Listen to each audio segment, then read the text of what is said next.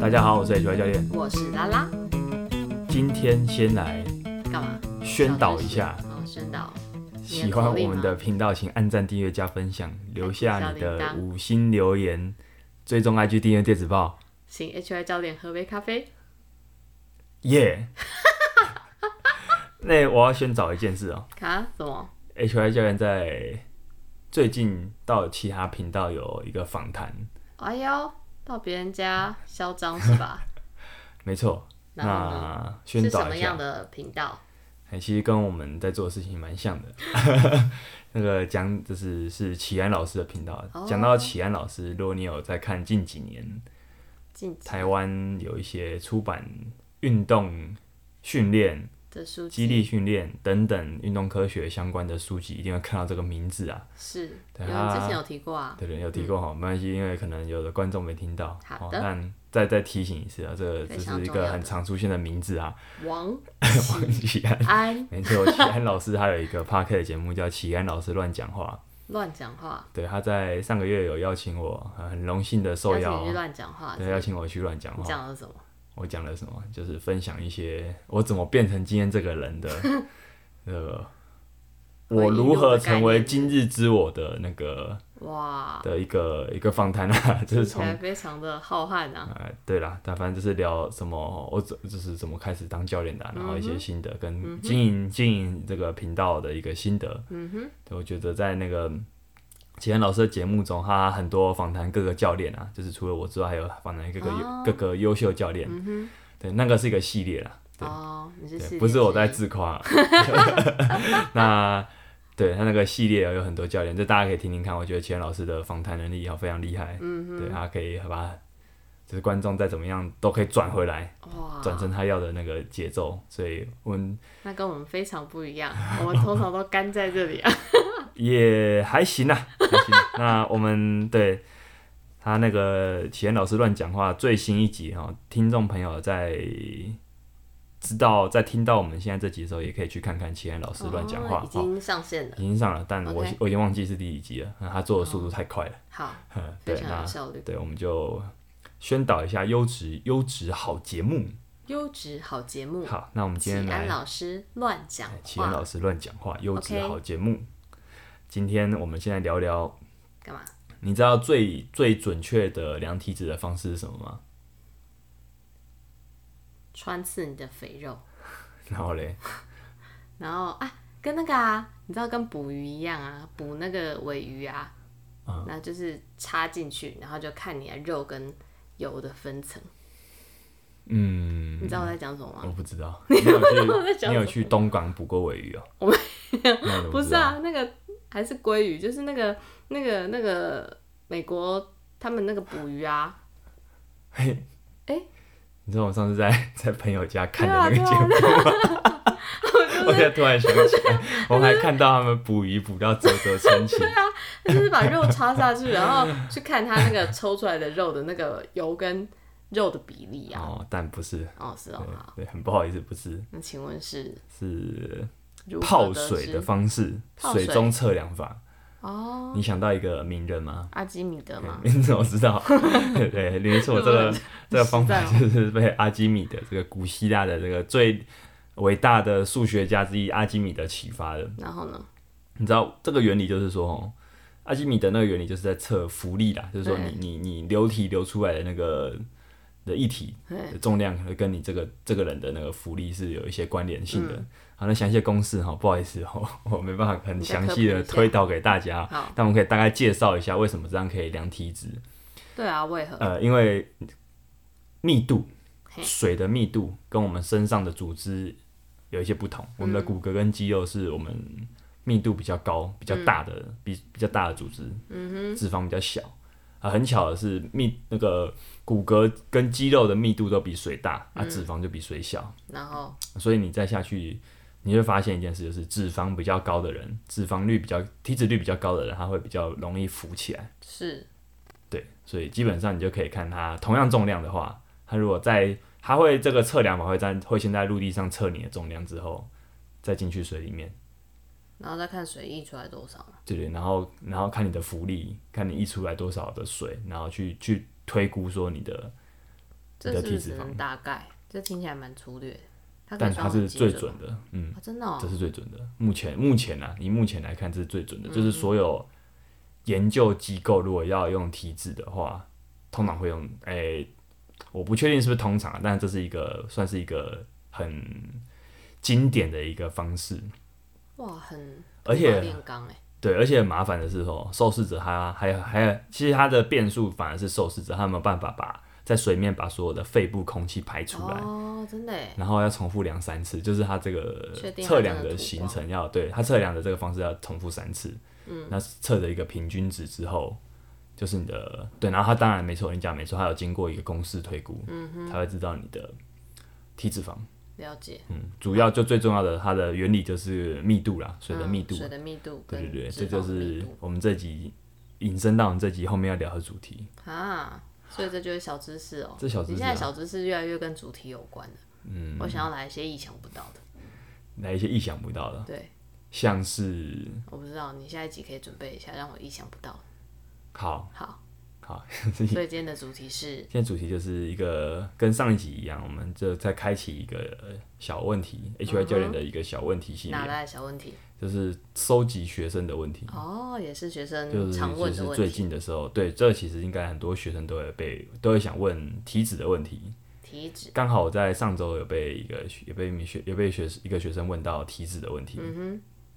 但你知道，其实“脂”这个字好要念“体脂”吗？体脂肪、体 脂肪、啊，体脂啊，嗯体脂肪、 OK，体脂肪。好了，快点。那要那我们就今天就是念体脂。好，浪费我二十秒，快点。好，那我们就来介绍一下了哈。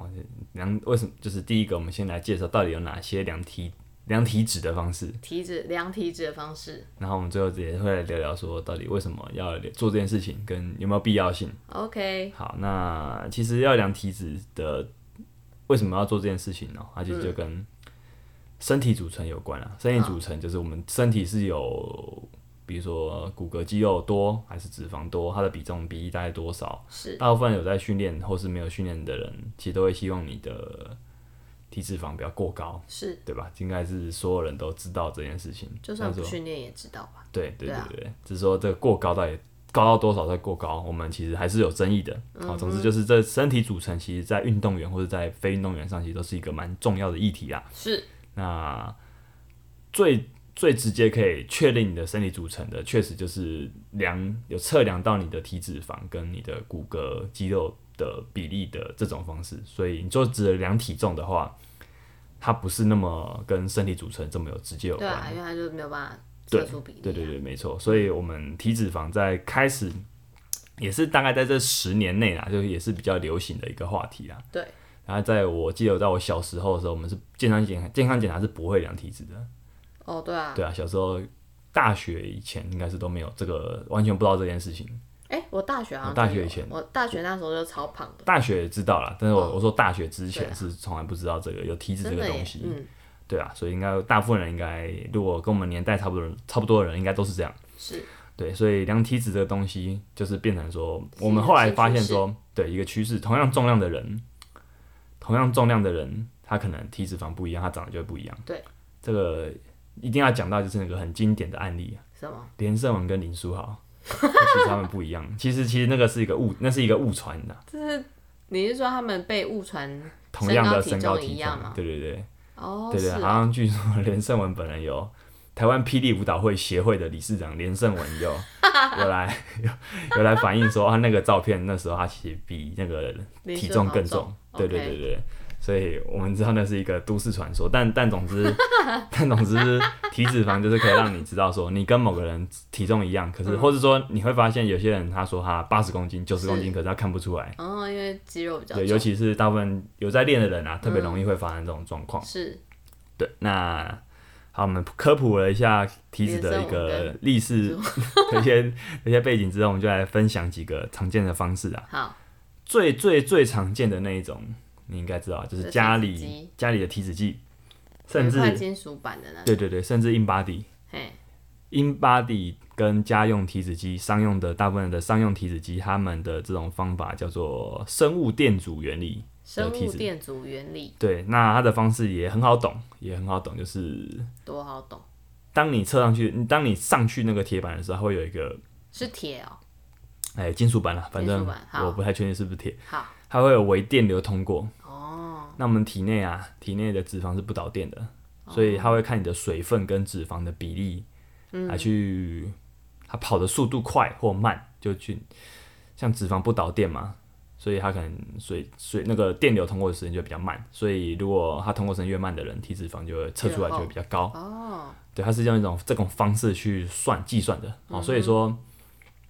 它同样是一个最后会跑出一个公式去推估说，他如果跑到这个，他如他如果这个人量的量量测时间是这么短的话，嗯，那以他的年纪、性别跟体重等等等的这些这些资料去推估，会有一个可能这个这个这个这种背景的人，可能他们有一个在统计上啦，他们可能会接近某一个数字，嗯哼，哦所以就给他体脂率，就给他到这个，比如说十五趴，但它确实是一个推估的。它也是背后有一个统计数值去支撑。对，实际上我们等等就会发现说，所有的量法，所有的测量法都是有公式的。嗯哼，对，越精准，就是说，就算不管是精准还是不太精准的都有，嗯，都有这个公式。好，那了解，所以哈，这个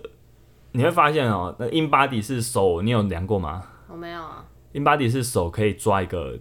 握把，金属嘿，然后脚要再踩在那个金属盘金属上。板嘿，可是家用的通常是没有那个握没把有手的，的，没对，有那个握把，你知道差在哪吗？不知道有手把的话，它会针对你的上半身，可能会量的比较准。哦，对对它对，是不是只有针对手哎，有到上整半个身上啊半，这身这当然了，是这你的身体它整个都会电流都会跑过一遍，啊哦，不然的话只有那小手底就为不什准么了。没有跑到上面？诶、其实如果是只有脚底的话，还是会跑到上面吧，只是说就没有那么精准， OK，对不对？所以说越精准加一就个是侧它会面再的多一个手把，嗯嗯嗯，那当然就是老实说，如果你知道它的误差，就会发现它都没有那么准。哦一般的，我看到一个资料说，大部分商用的体脂计的误差有八到十趴，哦，八到十趴意思就是，你如果今天测出是十二趴体脂率，你可能很高兴；但如果这个误差一估算之之后，你可能是二十趴，确实是有这个可能的。就其实也是对，就是说这 个很哦高的，体脂肪大家都斤斤计较啊，所以说你是就差一趴就差那么多的状况状况下，它居然有误差这么高，是这没有办法，因为它的准确率准确率本身它就是有个局限在。对，那你说那种你去付钱测 InBody 呢，也是一样，也是一样。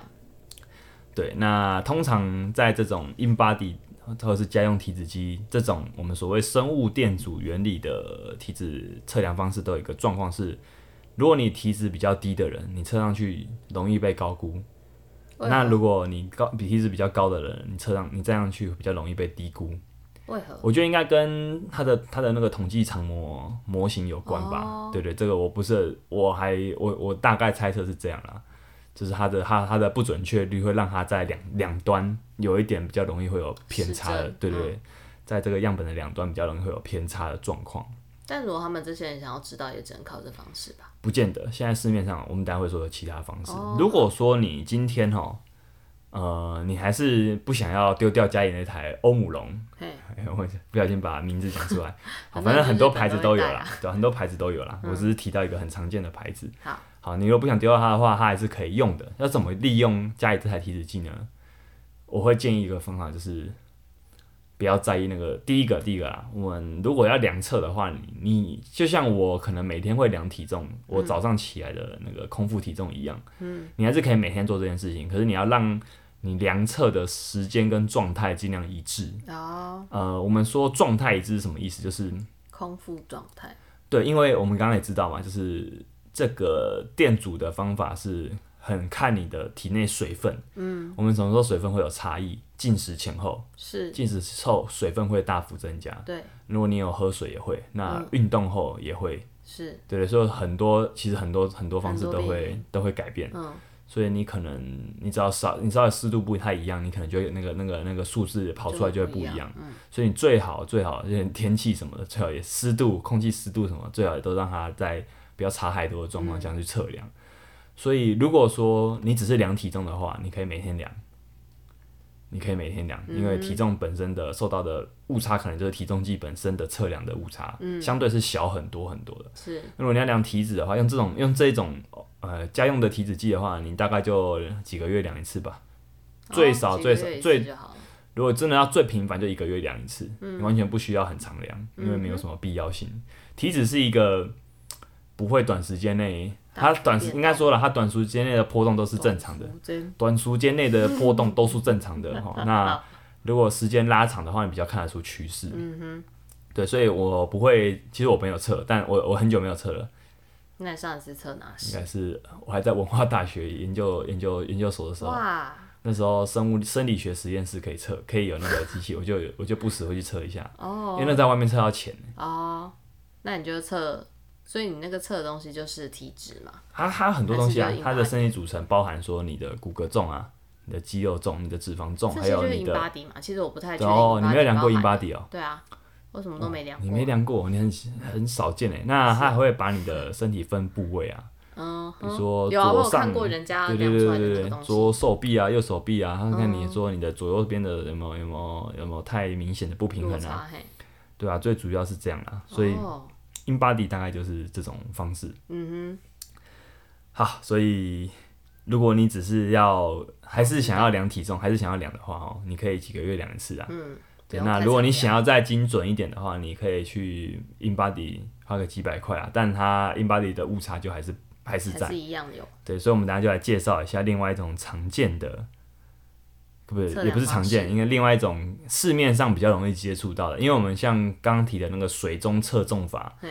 你是是不太可能在 家里浴缸，对，哎、不行啊，但也没有公式或什么的。对啊，没有没有人帮你量啊，所以你在家里浴缸洒出来的水，你还是要把它清干净，你不会得到你的体脂肪的 数你也值。流到排水孔 对吧？啊，然后嘞，然后有一种另外方测式量叫方式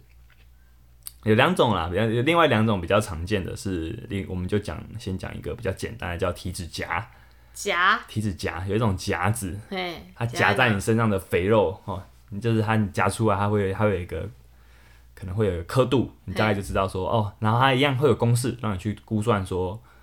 呃，这个人如果夹出这个刻度的话，它的这个部位是夹出这样，它另外一个部位夹这样，那它总和大概会是多少？ 就是一样用估算的，嗯，所以会有那种专门受过训练的夹体脂肪的那种体适能指导人员，会啊，帮所以你，它大部分都夹在哪里？就手啊常见被夹。就是你身上啊， 那肚皮耶、肚皮哦，会有应人该夹肚皮吗？应该也是我我没有看过那人那到底夹哪些你地方说。夹手臂是夹这个白白袖这种地方吗？因哎因为二头肌如果有肌肉很难夹，坦白说我没有看过，但它应该原理就是夹在人身上的那个人身上人身上瑞人身上的的肌脂肪上，好，对吧、所以很多地方都可能会被夹。然后只是我哦大因腿为我也后没有侧啊，我这东西只有在我以前大学的时候在看我们那个体育馆的指导人员，他们可能刚好会这个东西，嗯有在帮人家夹，看起来超就是因为那光是想象觉得很酷，很酷啊。可是它很很很容易会有一个，因为不同的人测量，就会量出不同的结果对。啊，因为如果很会夹夹很多或者是夹很少，所以那个也很吃重测量者的经验。哦，对，然后一样啦，就是皮指甲，它虽然虽然虽然可能比 InBody 或是这种电阻式的准确一点，嗯，但它还是有一些误差存在是。一一来是它使还用是它还是靠公式啊，嗯，二来就是使用者会有一些改变，嗯，对，那而且皮指甲哦，最近真的很少看到、欸，哦很少是哦听到人在讲，我觉得好像以是嗯前很多是不是？练有在练健美的人比较会，因为要关注自己的脂肪体脂量、哦量来说，他们用这种方式是省钱，而且可而且能方法也还蛮简单的。因为如果很很胖的人啊，他夹得住嘛，他夹子有很大嘛。你现在歧视胖子吗？不是，我是说，假设它的脂肪层很厚，然后它它如果就像那捏它自大己小是的，多那少？捏自己的肚子 啊，如果它是晒衣夹大小吗？还是更 大？它其实更大。哦，你等一下我可所以应该找，等是一下我可以夹得找够给你看。好，对，它它其实蛮大的。好，这蛮有趣的，因对为我，你不知道这个东西我啊不知道？这个哦，东我也西哦我真的后来我也没有再看过了，但我一直知道这个东西的存在。好，还有一种，我好近期市面上蛮常见，因为它的诉求就是它它的主打就是它的准确度很高，哦，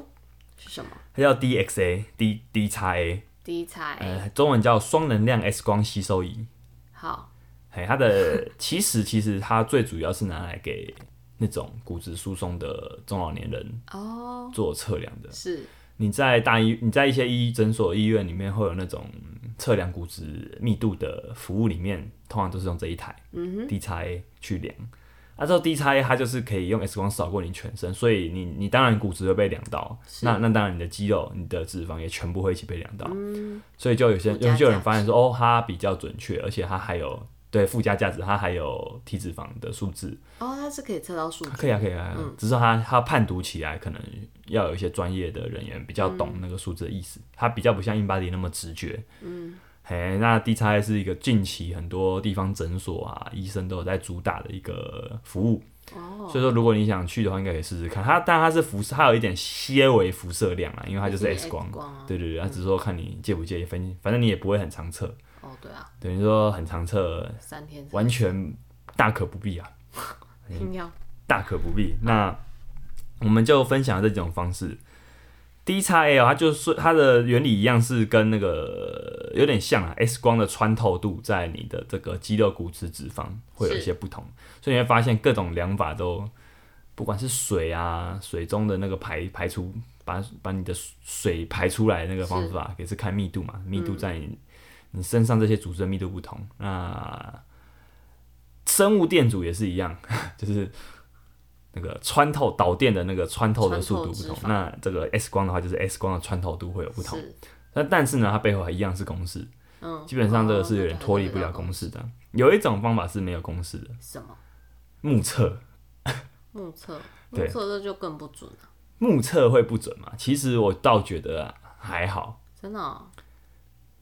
对啊，因为如果说你看的是，如果说你每天都会看自己的身体的话，呃，那其实是你大概可以感觉那是到，自己看自己啊，对啊，我对啊我以为你是说就是我看一个我不认识的，哦，你看一个不认识的人，你要看非常多人你才会有累积这种经验啊。对如啊果你只看一个，你可能也是猜不出来，是啊，对啊，而且一般人可能没办法看到那么多人脱光衣服的样子。嗯嗯，听起比来较指标性的，听起来怪怪的。你那边硬 要转， 好啦，所以如果说你自己来看的话，其实我蛮推荐用目测的方式，哦，跟每天量体重，嗯，然后去做一观察自些己身体观变察化，嗯对对。如果说因为生理组成，毕竟毕竟呢，它还是有一定的重要程度，我们不会完全否认说不应该做这件事情。是那如果说你有需要的话，你应该比较比较建议就是你用这种方式是最省钱的，嗯，只用体重机跟目测。啊，目测的话，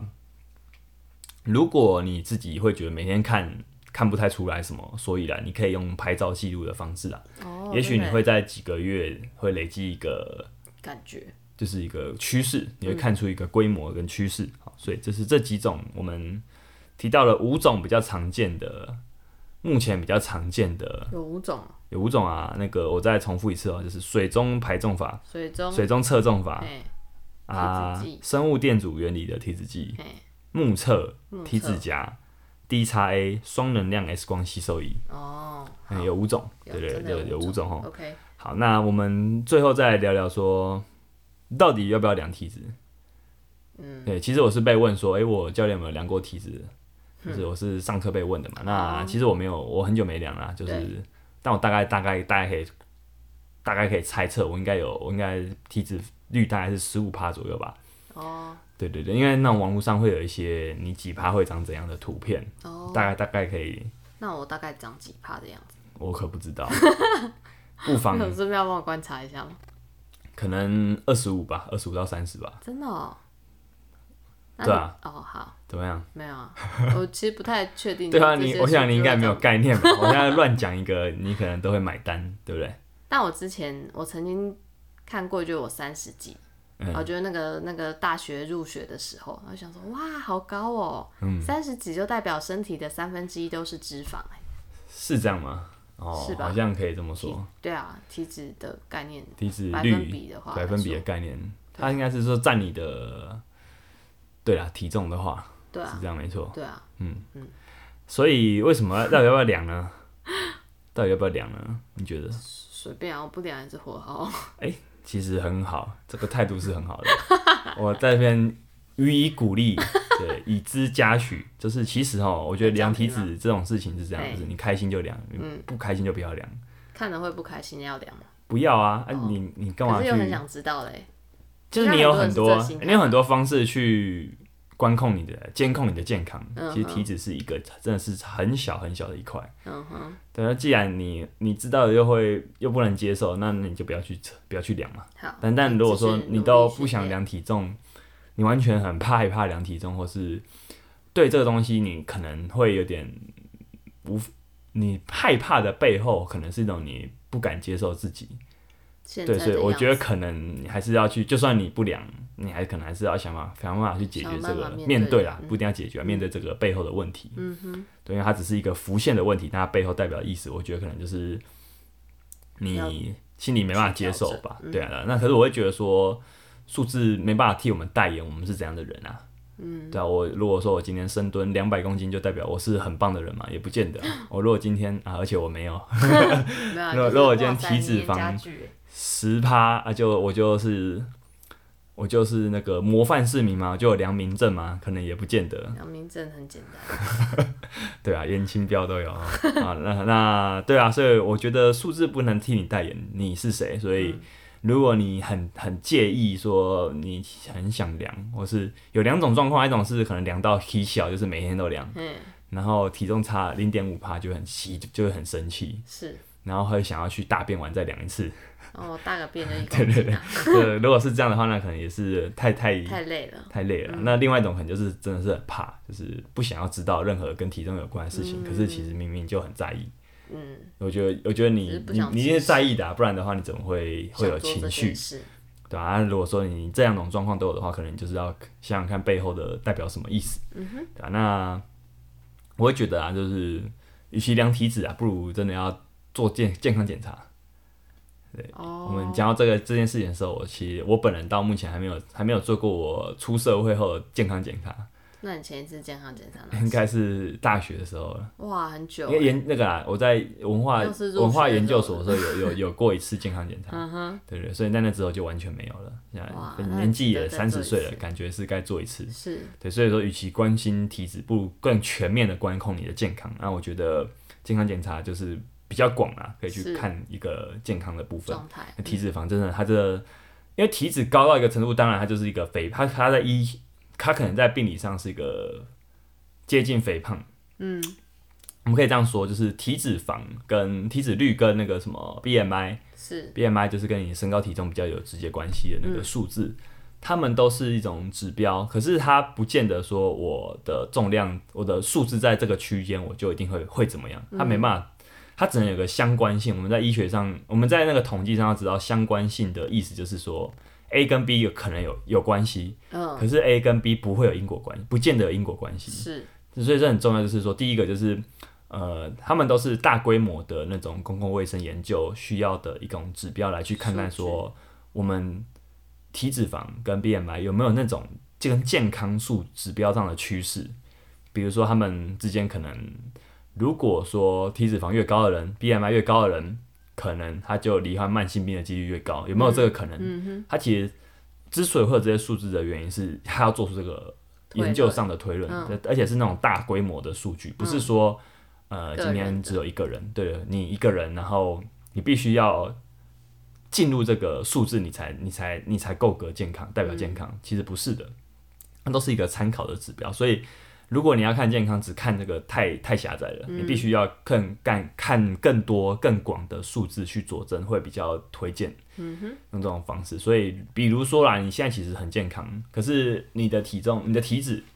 可能二十，男生好了，我现在讲讲男生二十五趴，二十五趴很高吗？可能你会觉得很高，但如果说你完全没有什么不健康的状况，你的内脏脂肪也不高，嗯，因为内脏我们知道脂肪有分皮下脂肪、内脏脂肪，内脏脂肪可能是跟你的慢性病比较有关系的那一种。你的慢性、你的、你的皮、你的内脏脂肪也不高，那你就算体脂肪高过那个所谓的数正常标准，那要怎么样呢？嗯，对了，就是说你有需嗯要无所谓嗯降低你的体你的体脂到那个程度嘛？那 BMI 当然也是一样的道理。嗯，那在这种研究上、统计上，我们又有一个有趣的名词啊，叫肥胖悖论。肥胖悖对我论，们 HY 教练来聊天的之前，在讲那种体重啊、减肥的级数，其实应该要带到这个概念，就是肥胖悖论，就是它并在医学的研究、实证研究上有有一个很有趣的结果，就是并不是所有指标都显示越胖的人啊，这里的胖可能是体脂肪，可能是 BMI，好就越不健康。就是它在统计上是一个呃 J 型的数值，你们知道 J 的数值吗？就是说我们我们在中间，可能在中间会有一个 J 最之低中点最低点是一个凹槽嘛，对不是对？那个值可能就是大概一男生的体脂肪，可能它是算我看过一个数字是二十到二十五趴，嗯，在这个数字的人里面，他的死亡率反而最低。是，那它在越高，它会越死亡率会越高直，线越上低升死亡率也会越低。嗯，好，那我们怎么判断这个数字？也许它还是有点没有办法告诉我们太多共识的东西。可是这代表一件事，就是体脂肪就绝你越低的体脂肪就绝对好吗？不见得。嗯。那你你比如说好了，十趴体脂肪的人跟二十五趴体脂肪的人，大部分人都会想要当十趴的体脂肪的人，嗯，对吧？可是如果用这种肥胖悖论的角度来看，其实十趴不见得好，对，对，因为它的死亡率比较高。对，当然我们不能说他一定会死，就是嗯我们要回到但就是刚刚的那个基因嗯推论，就是它是一个有相关性的。我们只能知道说它不见得有健康上的必然，嗯就是越低越好。但当然越高也不会越好。嗯，然后可就是一能个中间值可能就是就像我刚刚说，你必须要综合跟你其他的健康指标一起看，嗯会比较准确。了解，对啊，那最后最后哈，我们来，我会觉得啦，就是体脂啊、身材啊，你如果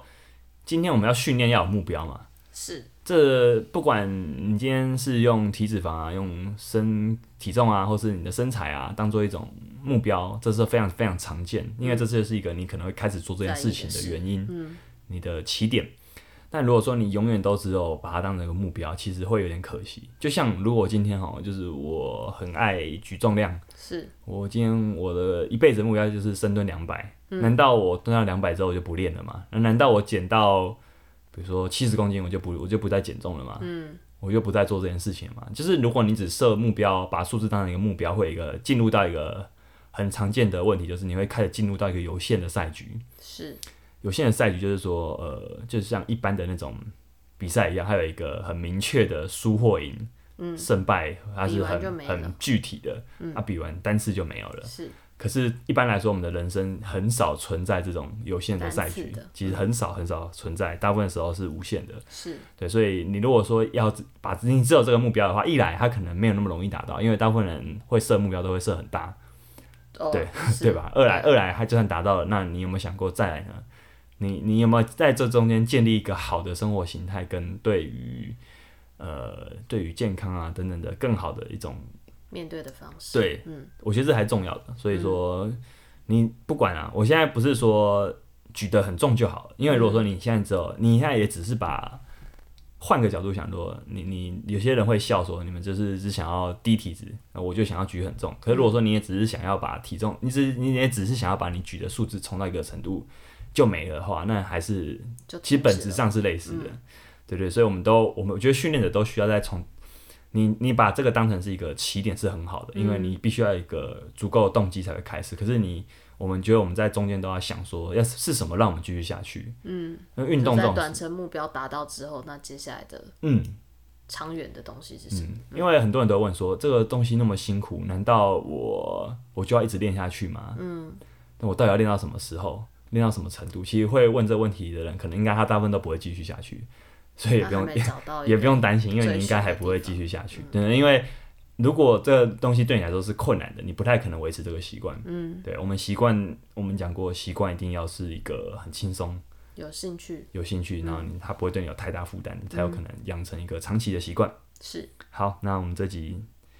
小问题系列的体脂肪。